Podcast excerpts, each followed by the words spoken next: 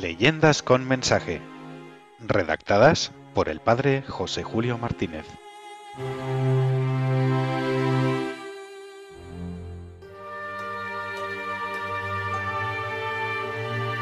Cada cuenta una rosa. Una leyenda de Burgos para descubrir cuán generosa es la Virgen María. Por cada piedra devuelve una rosa.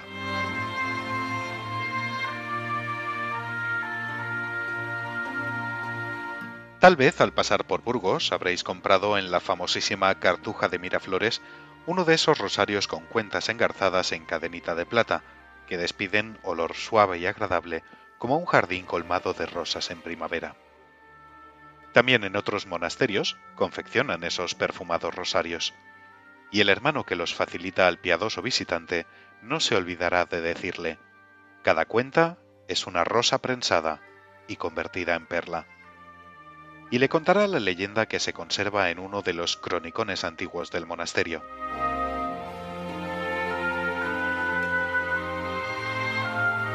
Había una vez un hermano llamado Fray Jacinto, rudo y sin labrar como un roble de las montañas de Castilla, pero cándido y bueno como un pedazo de pan. Cuando llamó a las puertas del convento, pidiendo la misericordia de Dios y de la orden para hacerse santo, el prior comprendió que ni traía letras ni cabeza para recibirlas, pero lo aceptó por lo bueno que parecía y le encomendó guardar unos rebaños que poseía el monasterio.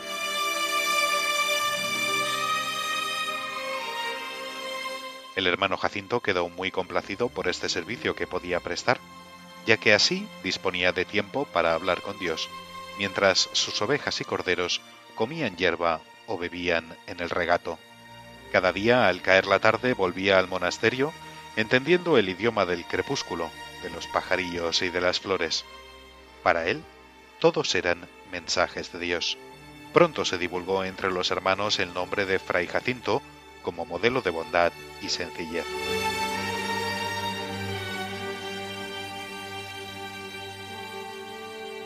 Hasta se llegó a susurrar que el hermano veía a la Virgen cuando estaba en el campo y que ella le cuidaba el ganado mientras él rezaba.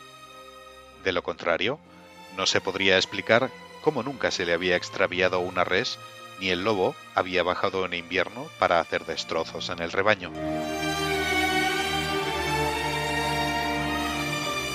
La historia no dice si era verdad que la Virgen se apareciese a Fray Jacinto y le cuidase los corderos, pero sí dice que el hermano era muy devoto de la señora y que todos los días le ofrecía el obsequio de su rosario.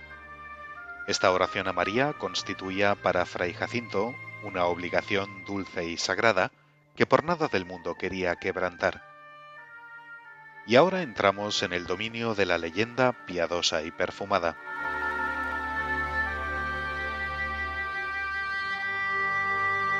Una mañana de octubre, cuando salía conduciendo su rebaño hacia la pradera de siempre, advirtió que no llevaba pendiente del cinturón la cadena de su rosario.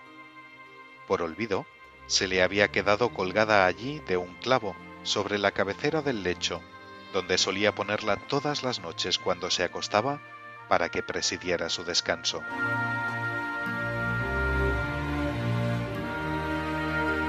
¿Cómo rezar ahora el rosario a María? El candoroso fray Jacinto tuvo una buena idea. A la vera de un pequeño lago donde abrevaba el ganado crecía un juncal. Arrancó varios juncos verdes, y en ellos, como si fuesen cuerdas, fue engarzando unas piedrecitas que separaba de diez en diez con un palito atravesado. Así improvisó un hermoso rosario silvestre. Con él ofreció sus Ave Marías a la Reina del Cielo.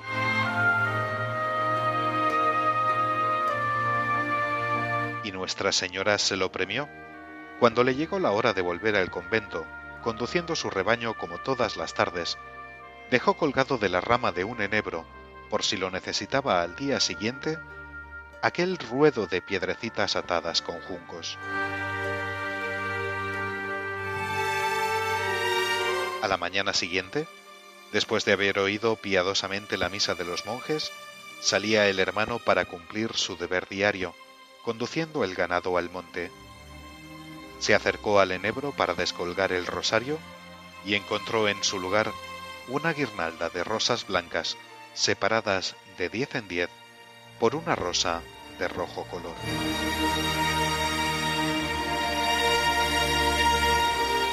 Aquel era el rosario que la reina de las flores había cambiado por el rosario de Fray Jacinto. La noticia se corrió por el monasterio y el padre prior decidió que aquel regalo de la Virgen a su fiel devoto debería ser perpetuado en favor de todos los devotos de María. Pero, ¿cómo lo podremos hacer? preguntó humildemente Fray Jacinto sin dar importancia a lo ocurrido. Convirtiendo cada rosa en una cuenta de rosario, respondió el Padre Superior. Y los monjes se apañaron para hacer esa conversión.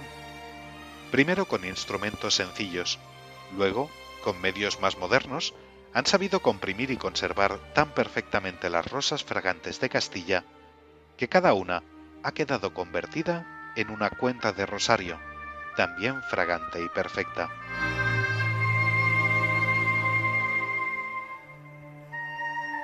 Parece que el intenso cielo azul y el clima duro de la tierra concentran en las rosas aroma y devoción que se perpetúan en esas cadenitas de plata con cuentas perfumadas. Así resulta más grato a los devotos de María ofrecerle el homenaje del Santo Rosario, saludándola como Reina del Cielo y refugio de los pecadores.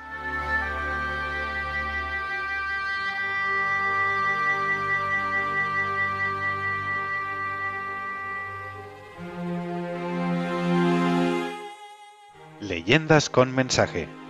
Redactadas por el padre José Julio Martínez.